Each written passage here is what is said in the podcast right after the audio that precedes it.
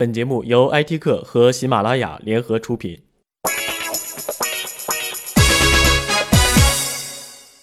乐视体育在香港召开发布会，宣布了几件并不是很新鲜的事儿：一则是乐视体育香港的正式成立；一则是获得英超香港三年转播权；一则是陈义忠加盟乐视体育香港。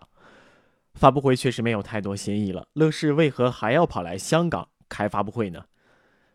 我觉得三则消息的背后有很多料，乐视体育生态若隐若现了。从我个人的理解，英超转播权是一个引子，在这场赛事的转播背后，包含了乐视的视频直播，包含了乐视的智能终端，包含了乐视官方的商城。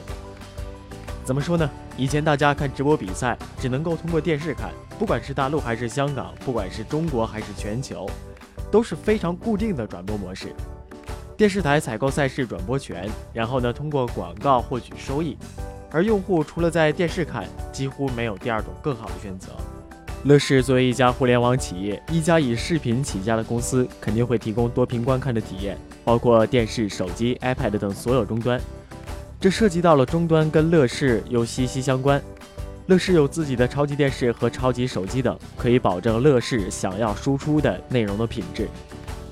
除了内容直播以及终端，包括发布会上也说到，观看比赛的同时还可以及时购物，看中哪个球员的装备可以随时购买。通过体育赛事直播的同时销售体育装备以及周边产品，乐视官方的乐视商城又能参与其中。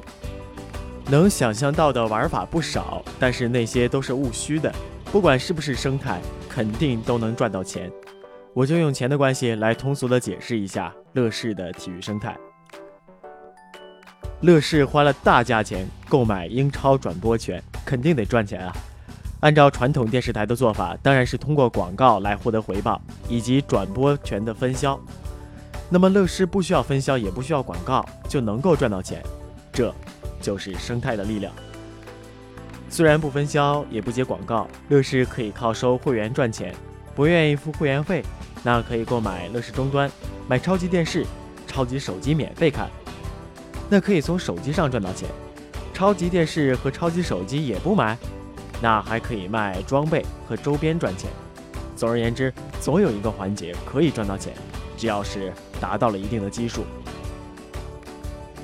所以，虽然很多朋友都在说乐视在吹牛，我还是很相信乐视生态的说法。以前我也觉得乐视能吹，但是后来发现，乐视除了能吹，还能干，能够实实在在的干出来。从乐视网到乐视影业，到乐视 TV，到乐视体育，乐视的整个生态布局以及实现能力，在国内互联网也没有几家能够超越。作为一个用户，生态与否无关，只要能够带来更好的赛事体验，那就够了，是不？让每个人都能够更好的参与体育，让每个人都能够更轻松的观看赛事，那就够了。虽然我还是没完全看懂、看清乐视的玩法，但我相信对于用户来说会是一件好事，那就够了。IT 评论由 IT 客撰稿，铁男君播音制作。更多精彩内容，敬请下载喜马拉雅手机客户端。